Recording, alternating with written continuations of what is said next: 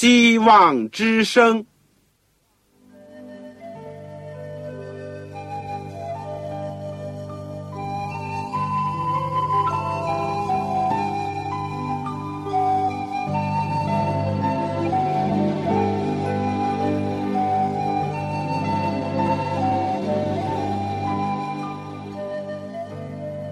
各位听众朋友，各位弟兄姐妹，欢迎您收听信徒培训这个节目。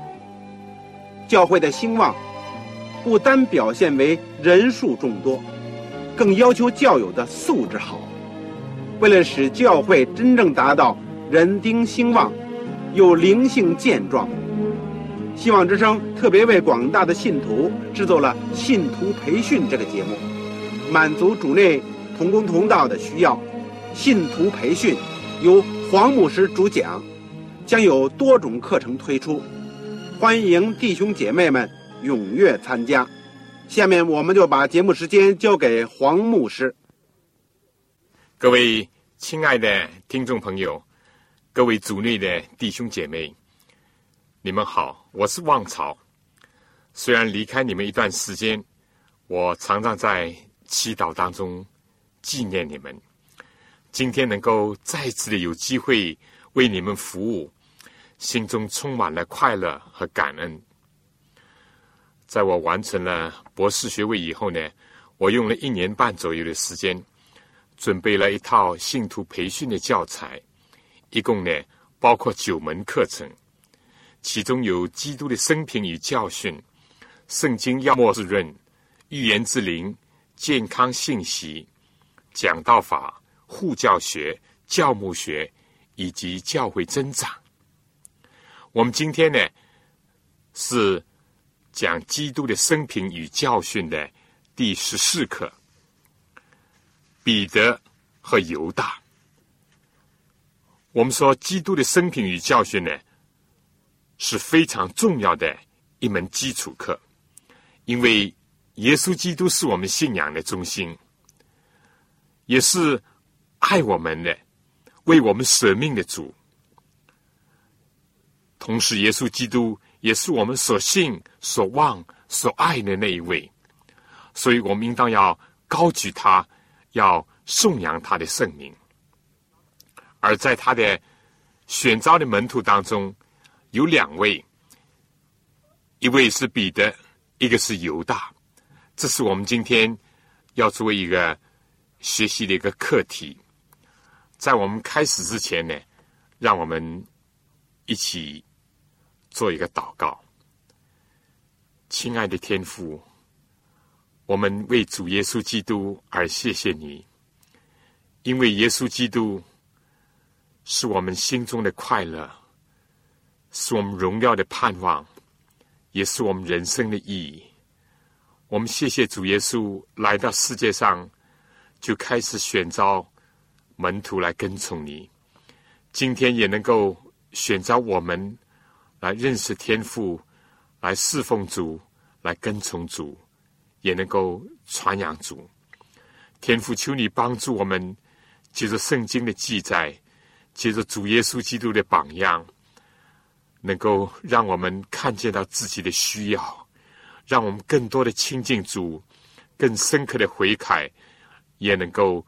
更深刻的献身，求主恩待我们，祝福我们在收音机旁边所有的听众朋友，你自己的儿女，你的仆人，天父，愿你与我们同在，恩待我们，借着这个无线电波，能够让你的名得高举，让教会得到造就，让你的儿女能够受到教育，垂听我们的祷告，是奉主耶稣基督的圣名。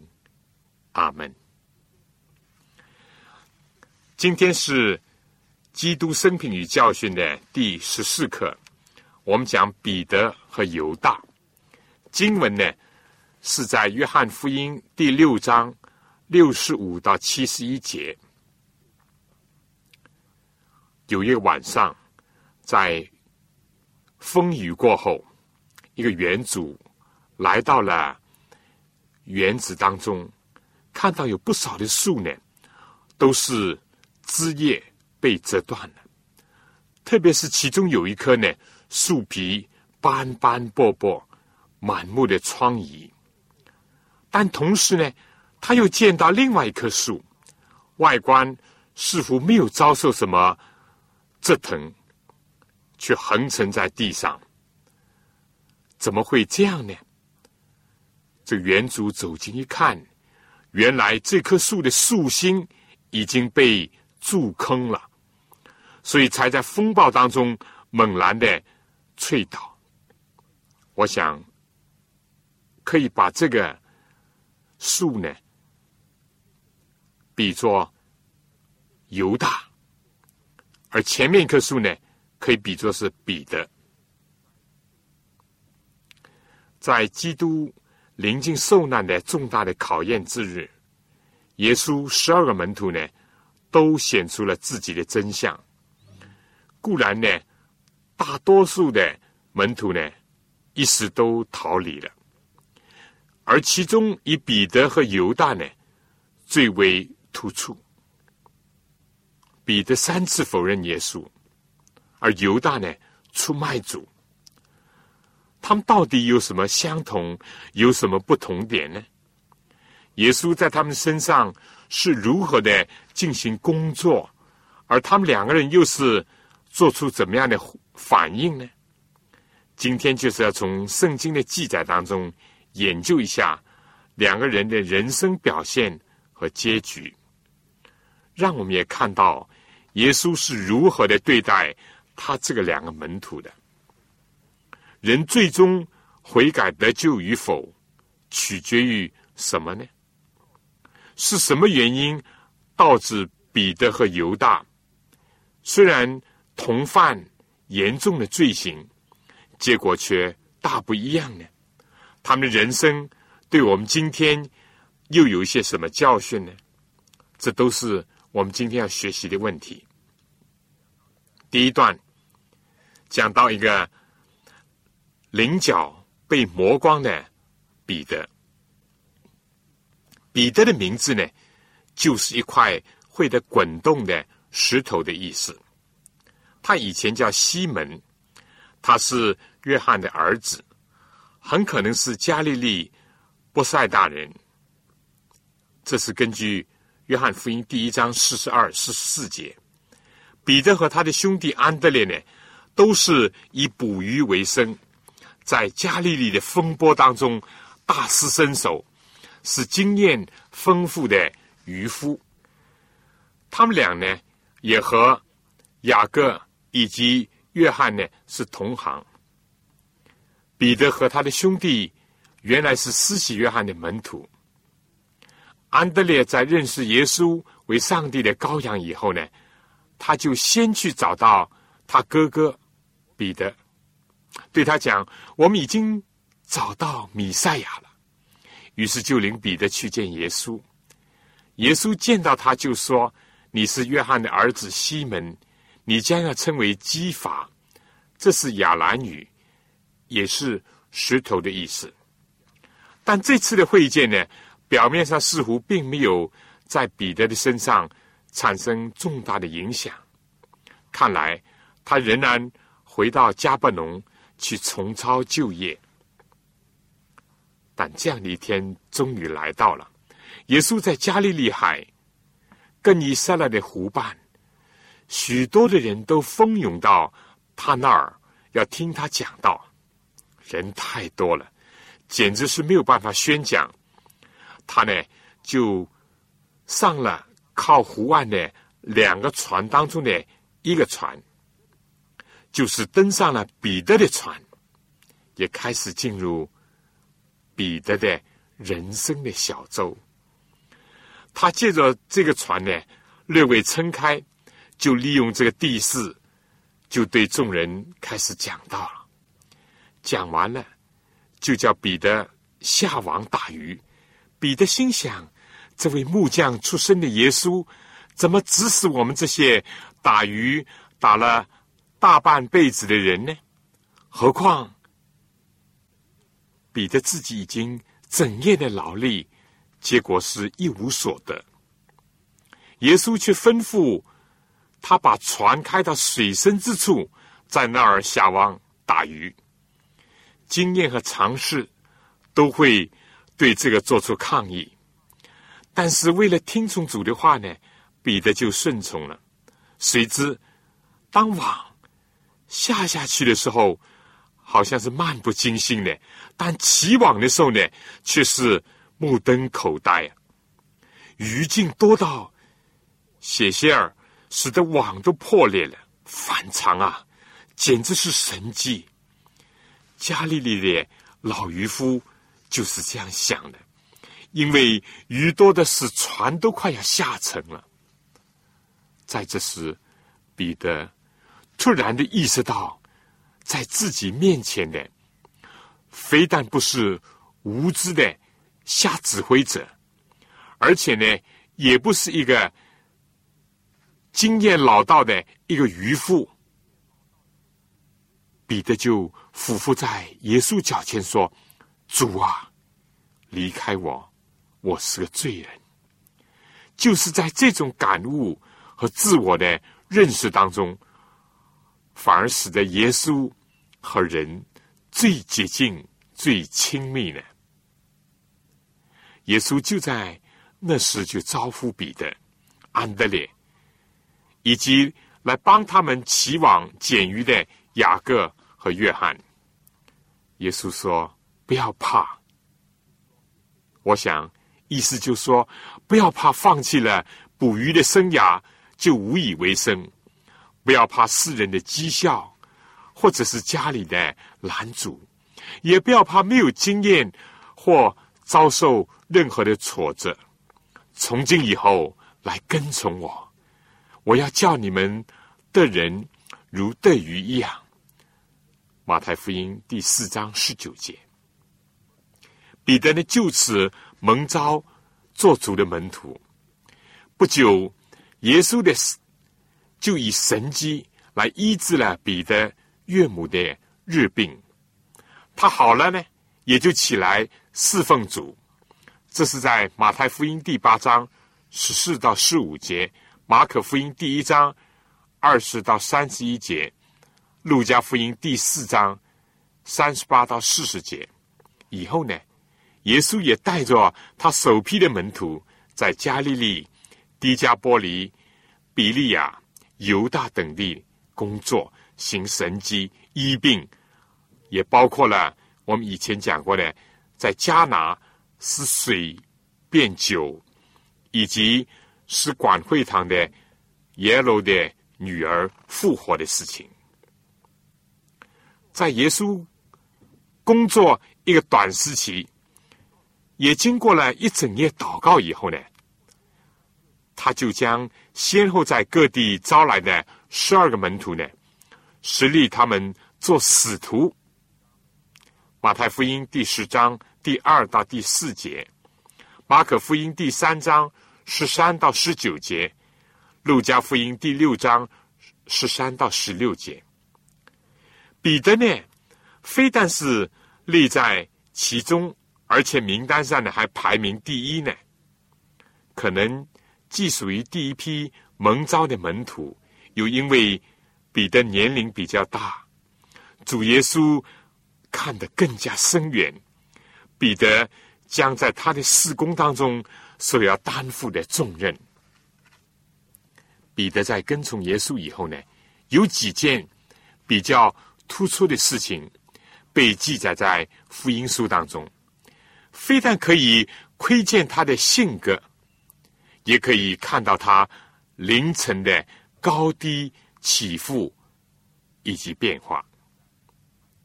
一件就是在海上行走的经历，在十二个使徒当中呢，唯有彼得曾经有过这样的经历。一次呢，门徒在海上。与风浪搏斗。耶稣呢，在山上祷告完了，就从海面上走过来。在这个漆黑的夜晚，门徒精疲力竭，而且呢又忧心忡忡的，看见海面上呢黑影漂浮，他们就疑心，以为是鬼怪。把一道坚定的声音穿越了风浪，传入了他们的耳骨。耶稣说：“是我，不要怕。”他们惊魂刚定，彼得就发出了回电讲：“主啊，如果是你，叫我也从海上走到你那儿。”耶稣说：“来吧。”彼得这位经验丰富的渔夫，不是纵身跳入海中，而是战战兢兢的踏在海浪之上。当他注目凝视着耶稣。心中融汇着主的话，不要怕。你来的时候呢，他拥有一种前所未有的一种经验。但一当他的目光，不知道是因为回头看看船中苦苦挣扎的同伴而自鸣得意呢，还是环顾四周，这个看到这个呼啸而过的。冲着他而来的狂风巨浪，他就害怕了。正在这样的心理状态下，他就立刻觉得自己要下沉了。但是彼得马上就叫道：“主啊，救我！”耶稣赶紧来伸手搭救他。彼得在海面上行走以后呢，又下沉的经验使他知道人。成功和失败，能否凌驾在险恶的环境之上，以及不与世浮沉的关键呢？是在于用信心的目光来认定耶稣，专心仰望主。不论是想到自己，看其他人，或者是顾四周的环境，都会使我们下沉，甚至于成为我们。灭顶之灾的一种因素，唯有一直的仰望基督，凭着信心，按照他的吩咐往前走，才是安全之道。另一次的经历呢，显示彼得对基督有卓越的认识。当耶稣问门徒：“人说我人子是谁？”门徒呢，都争先恐后的回答。有说这，有说那，耶稣紧接着就说：“你们说我是谁？”信仰耶稣的关键呢，不取决于别人说什么，不论是褒也好，贬也好，重要的是自己如何认识耶稣。当主这样一问的时候呢，其他的门徒一时都默不作声。这时候呢，只听见彼得说：“你是基督，是永生上帝的儿子。”一个人在这种场合所讲的，不会超过他自己所理解的；一个真正的一个人的信仰呢，也不会超越于他实际上所认识的。耶稣多么欣喜他门徒当中这个年长的。彼得呢，有这么敏锐的一种属灵的领悟啊！耶稣随即说：“西门巴月拿，你是有福的，因为这不是属血气的指示你的，乃是我在天上的父指示的。人不能为着有属灵的领悟而骄傲，一切都是来自上帝。”主接着就指示他，要把教会建立在彼得这样的认识的根基上。教会是基督的永生上帝儿子的教会，不是什么宗派创办人或者是教皇的。彼得的凌晨呢，好坏都有独到之处。在门徒们有了以上的共识以后呢？耶稣就从此指示门徒，他必须上耶路撒冷去，受长老、祭司长、文士许多的苦，并且被杀害。第三天呢，要复活。耶稣是永生上帝的儿子，怕什么？人能把他怎么样呢？他始终是一位得胜的王。但彼得呢，一听见耶稣这样讲，就拉着耶稣。中文翻译作“劝他说”，在英文和希腊原文呢，是说彼得就责备耶稣说：“主啊，万不可如此，这事必不临到你身上。”耶稣就转过来对彼得说：“撒旦，退我后边去吧！你是绊我脚的，因为你不体贴上帝的意思，只体贴人的意思。”我们知道“撒旦”这个名字的意思就是抵挡者的意思，可以理解。正如耶稣不是要把教会建立在彼得身上，像有些人。以及天主教会所宣称的那样，耶稣确实是讲教会要建立在基督永生上帝的儿子这个不能为阴间死亡胜过的这个磐石上，以及呢对这种认识的一种信仰上，照样在这里，我们说耶稣并非是斥责。彼得本人，而是测测那位横在彼得和耶稣之间的撒旦，以及彼得有这种抵挡主的一种计划，或者说思想。彼得体会上帝心意的时候，确实是一块可爱的活石，可以建造在主的房角石以及基石上。但是，当他不体贴上帝的心意，反而体贴人的意思的时候，他就成了一块绊脚石。彼得是人，是一个有错误但也有优点的人，是德蒙永生应许的人，但现今呢，仍然是一时被这个软弱所辖制的人。任何人都是这样夸口的。不应当指着有血肉绑臂的人夸口，而应当指着主来夸口。我们再说，耶稣在登山变相的时候呢，只有彼得、雅各和约翰和他同在。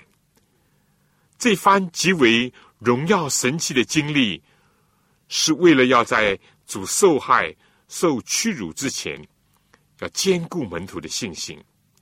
这个印象。是这样的强力深刻，以至于彼得在晚年，在他给教会的书信当中，仍然提到了这段难以磨灭的印象。这在彼得后书第一章十六到十八节，彼得和雅各、约翰在惊喜的神情当中，见到耶稣改变了形象，好像烈日放光。又有摩西和李利亚来和他说话。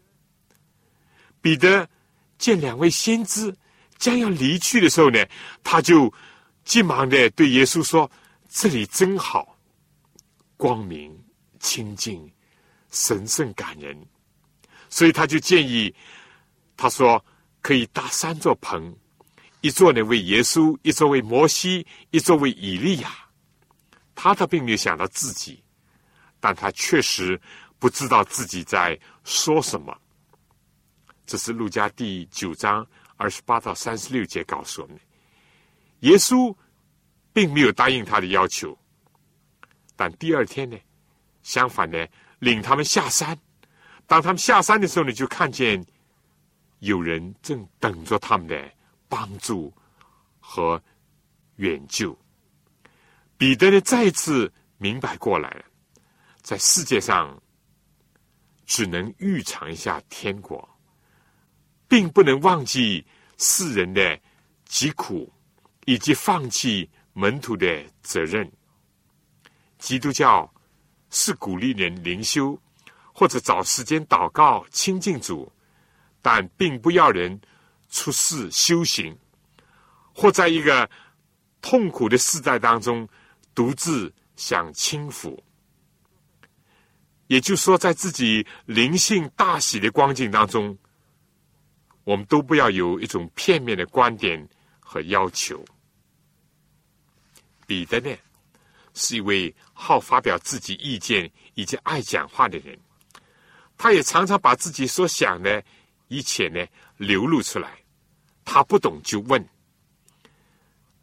大家可以看马太福音十八章二十一节、十九章二十七节，马可福音十三章第三节，路加福音十二章四十一节，还有马可福音十一章二十一节，都提到了这些。他曾经问耶稣：“饶恕人七次够了吗？”耶稣说：“不是七次，而是七十个七次。”令到彼得。看到自己的不足，他又曾经表示，已经为耶稣撇下一切来跟从了主。我们说这没错，但接着呢，他就问了：将来我们要得着什么呢？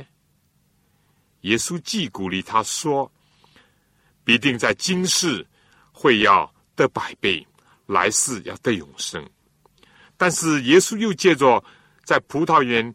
工作的工人的比喻，在马太福音二十章第一到十六节。接着这个比喻呢，劝他要明白上帝的恩典。我们知道，只是盘算个人的得失，是会错看上帝，以及不满他的恩典，也会嫉妒别人的。这样呢，在前呢。可能会在后，在后的呢，可能在先。灵性上摆老资格，跟从祖上，专注于自己的贡献，是很危险的。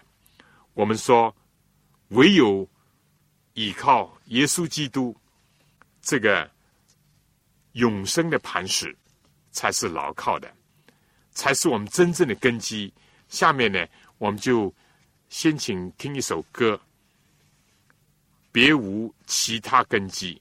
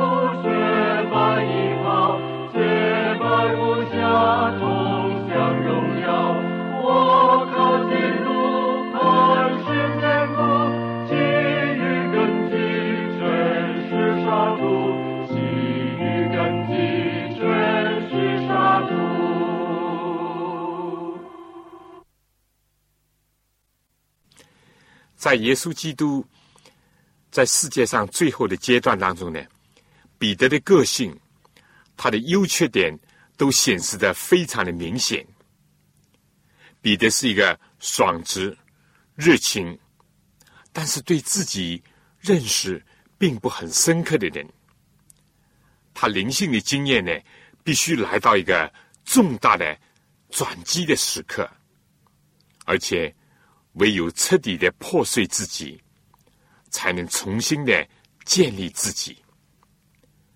在最后晚餐以及之前的洗脚礼当中呢，彼得很看重自己和主的关系。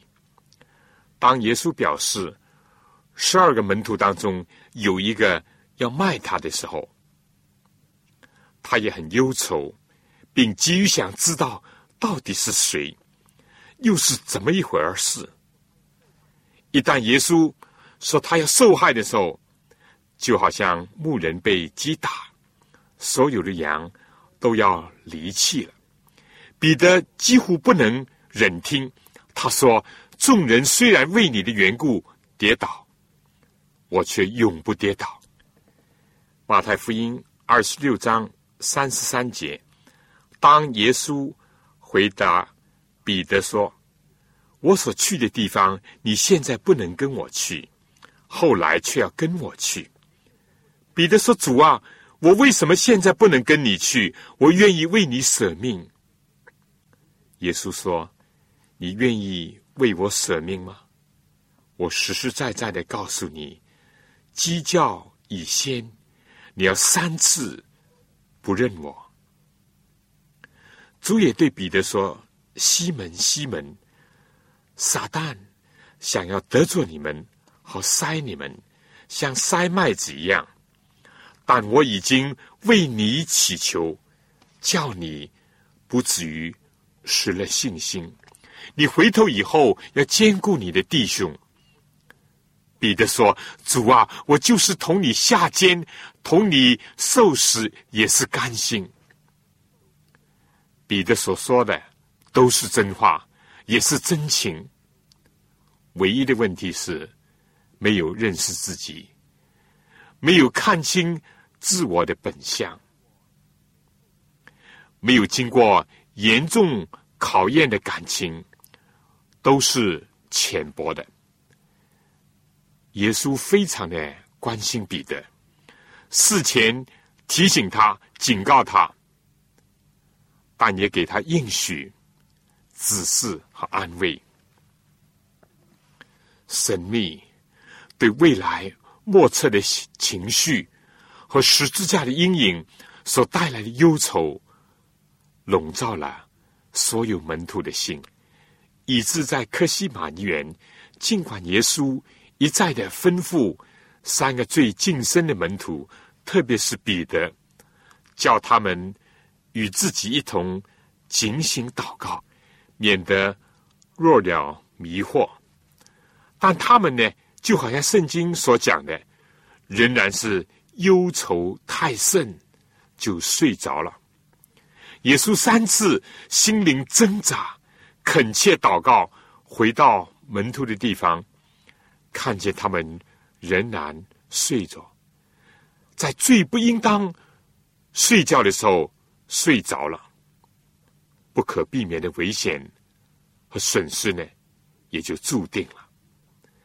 结果在犹大领了人来捉拿耶稣的时候，彼得是的确把刀相助，他想拼命的救耶稣。但这种身外的勇力，并不能免除彼得在试探下的软弱。在远远的跟着耶稣往审判厅去的路上，在这个衙门外混同着生活取暖的人群当中，在一个小使女的一个指控以及另外一个人的声称下，彼得竟然三次的否认耶稣。最后一次，甚至是发咒起誓的说：“我不认得那个人。”正在那个时候，鸡就叫了。耶稣从审判厅里面出来，以充满忧愁而慈爱的眼神望着方才还是振振有词的说要与主同死的彼得。彼得。一触及到耶稣慈柔忧愁的目光，就微闭，就想起耶稣所说的话：“鸡叫以先，你要三次不认我。”他就出去痛哭。彼得这个时候老泪纵横，一个过去是自持、太过于自信，没有看清人类，尤其是看清自己本性的软弱的人，这次失败的经验清醒了他的头脑，悔罪的泪水明亮了他的眼目，彼得破碎了。老我的尊严，开始在主的慈爱面前，真正的认识了自己。圣经没有记载彼得出现在十字架前，深层的忏悔也是需要时间的。但一直到复活的清晨，一位在墓前的天使告诉那些。想来高耶稣身体的妇女说要把耶稣复活的喜讯去告诉门徒。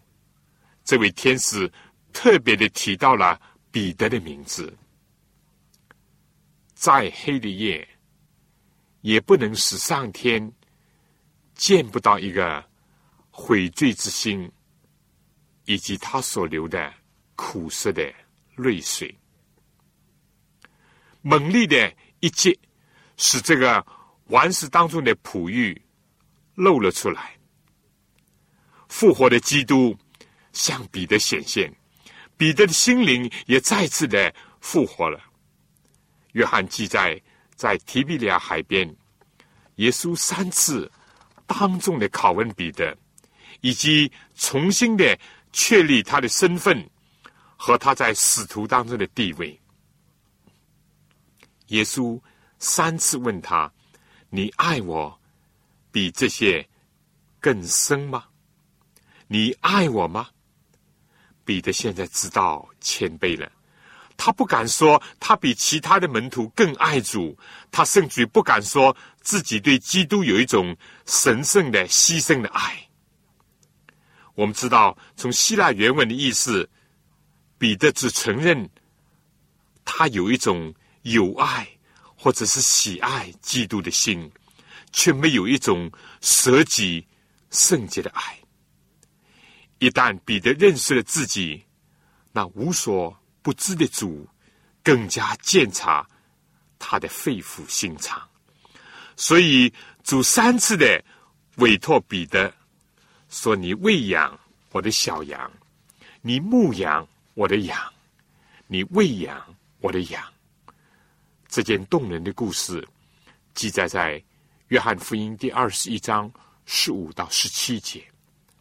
然后耶稣又说：“我实实在在的告诉你，你年少的时候自己书上带子，随意往来；但你年老的时候，你要伸出手来，别人要把你束上，带你到。”不愿意去的地方，写这卷约翰福音的约翰呢，就注解说：耶稣说这话是指着彼得要怎样死，荣耀上帝。说了这话呢，耶稣就对他说：“你跟从我吧。”这是耶稣在以前呼召彼得得人如得鱼的基础上，对一个已经重新。认识自己的使徒，再一次的发出了呼召。彼得从此就忠勇的跟从主，直到为主殉身。在使徒行传当中，我们现在所看到的，不再是一个胆怯，而是一个勇敢，是一个不畏惧着恐吓、监禁。甚至于死亡，这样的一个彼得，以至于敌人都认出他的胆量来。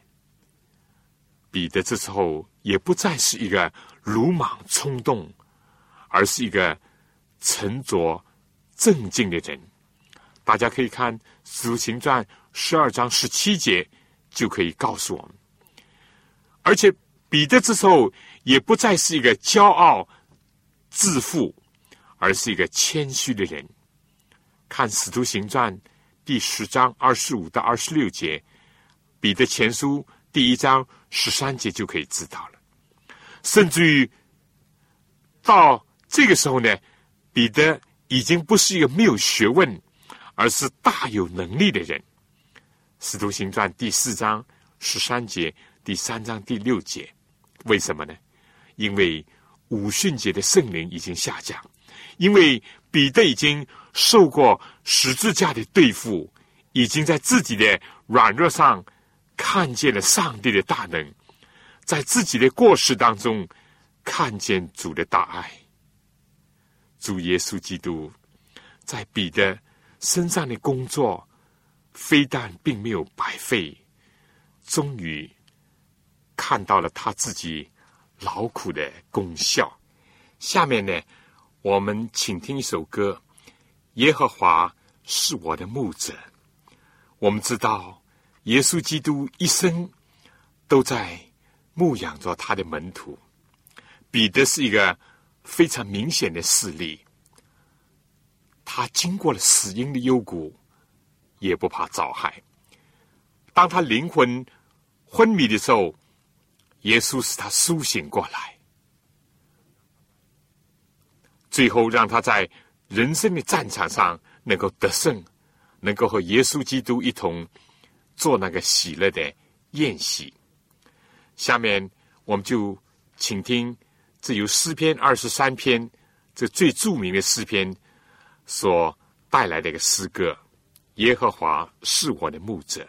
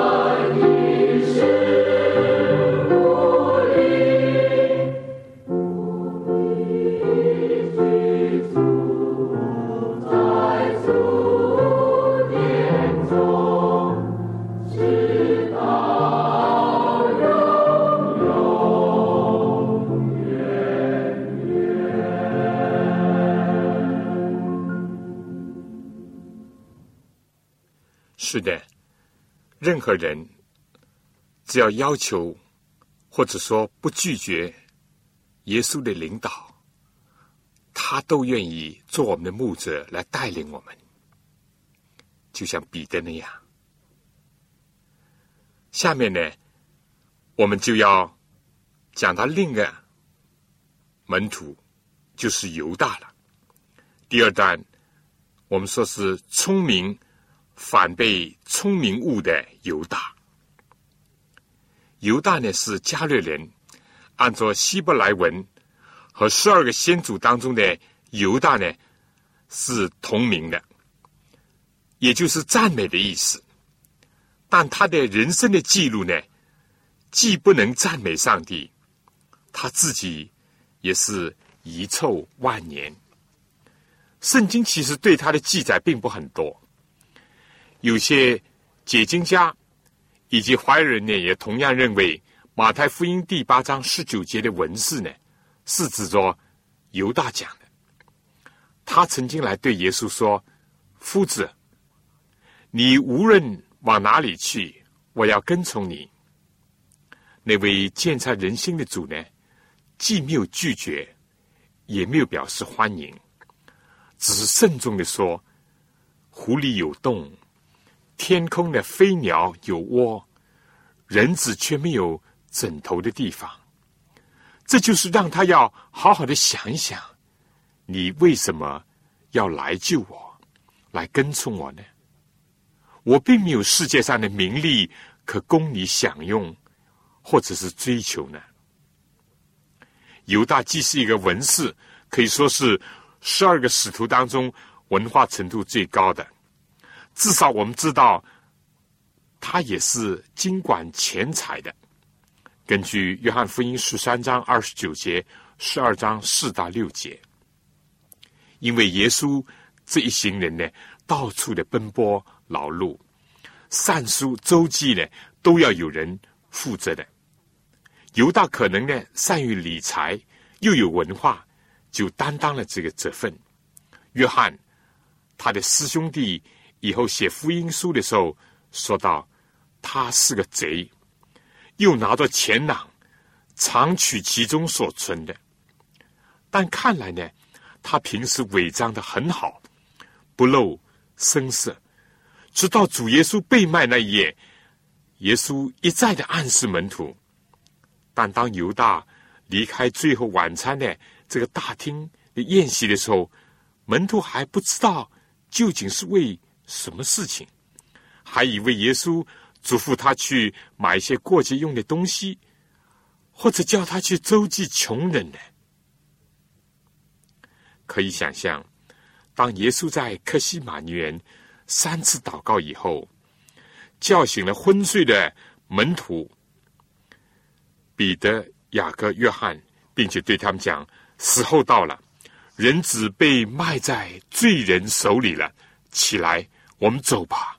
看啊，卖我的人进了。”门徒睁开这个朦胧的睡眼，在火把的光照下，看见犹大为首。领了一帮人，而且带了刀枪棍棒出现的时候，他们是多么的吃惊啊！犹大居然出现在做拿主的人群当中。圣经讲，那卖耶稣的给了他们一个暗号，说：“我与谁亲嘴，谁就是他。你们可以拿住他。”犹大随即到了耶稣跟前。无耻的说：“请拉比安。”就与耶稣亲嘴。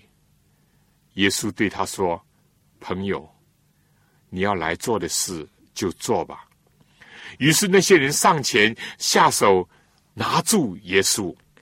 犹大的心一度成了基督和撒旦剧烈争夺的战场。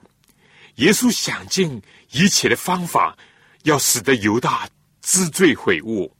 以爱和忍耐打动他，但撒旦开始的时候呢，只是把一点卖耶稣的意思放在他的心里，犹大不拒绝，甚至于敞开心门，让撒旦长驱直入，终止于呢，让魔鬼完全的进入了他的心，左右以及控制了他，最后利用完了犹大，更将他推到死亡的深渊当中去。犹大几乎最初来救子的时候，动机不纯正，但我们说，就连彼得、雅各、约翰，也并不是完全纯正的。犹大几乎是跟从主的时候，有品格上的弱点、缺点、错误。其他的使徒起先也是这样啊。主既然不拒绝他，并愿意做他的主，犹大本来可以和其他的使徒一样，有同样的特权和机会受教于主，天天被他的爱所感召，以他的真理来改造自己。但他并没有这样做，并没有真正的悔改重生，并不愿意离弃罪，或者是放弃自我的想法。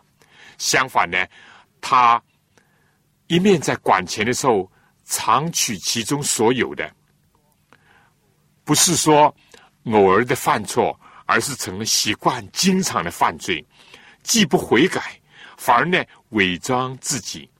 常常代表耶稣和使徒去周济穷人，也讲过最漂亮的话，那就是在玛利亚用香膏膏主的时候，犹大就说：“何用这样浪费呢？为什么不变卖了，用来周济穷人呢？”所有这些是导致犹大败亡的一个重要的因素。其次呢，犹大怀着更大的欲望和野心。他自视自己为有才干和知识，超过其他的渔夫税吏，妄想在米赛亚的国度当中居首位。当耶稣提出要求，结果那个少年官财主忧忧愁愁离开的时候呢，犹大心里面想：耶稣是多么的无用，不会笼络这些达官贵人。当他发现众人拥护耶稣做王。耶稣去隐退的时候呢，他又急又气，认为耶稣呢非将相之才，没有领袖欲和雄心。尤其是当耶稣为门徒洗脚的时候呢，他先是一愣，后来呢，他的心也为之一动，但最后他就下了这样的结论：耶稣根本是卑贱的，不值得尊敬的。竟然做起奴仆所做的事情，跟从这样的人真是丢脸没出息。当耶稣洗他脚的时候呢，带子于闪过一下的感动之念，就根本的卑视耶稣所有的表现。耶稣在席间一再的不愿意公开的揭露他，尽管门徒催逼耶稣向他发问。他总还是保留最后一个机会，以促使犹大悔改。如果耶稣对十二个使徒说：“你们中间有一个人要卖我的时候”，彼得、约翰不能理解。犹大呢，应当是一清二楚的知道耶稣所指的是谁，也可以感受到耶稣不愿意明明的揭穿他暗中所做的丑事。所表现的爱和耶稣的忍耐，在席间，耶稣几次三番的以言语、以行动来打动他，但每一次的抗拒，使得犹大的心更加的刚硬不化。他每一次的抗拒上帝的灵，就一次一次的为魔鬼留地步，使魔鬼得寸进尺。但当犹大。用亲嘴的暗号上起来的时候，耶稣仍然忍耐着，给他最后一次的机会。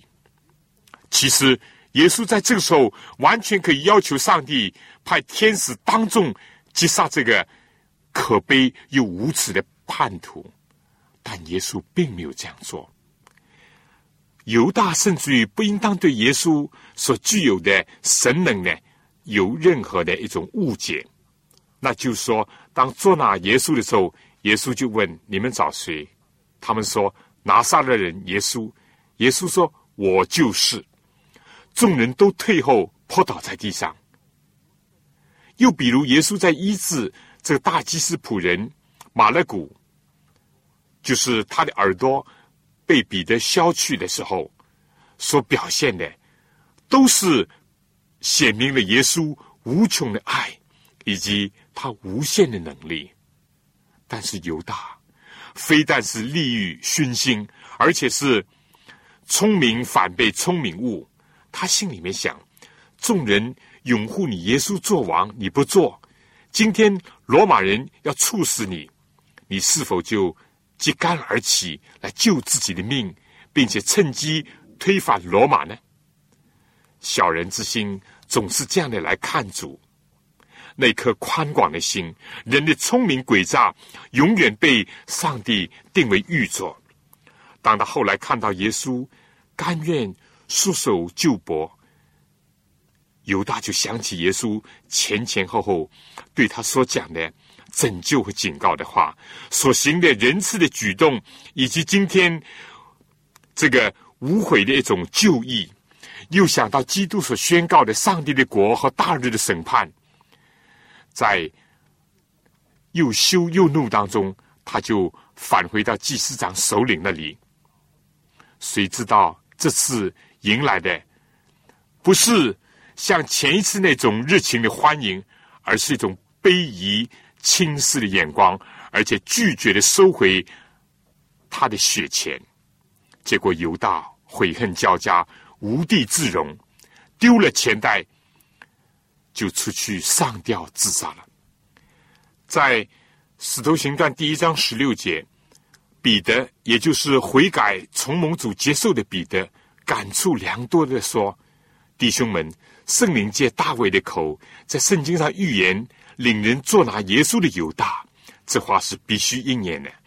他本来列在我们的数中，并且在使徒的责任上得了一份。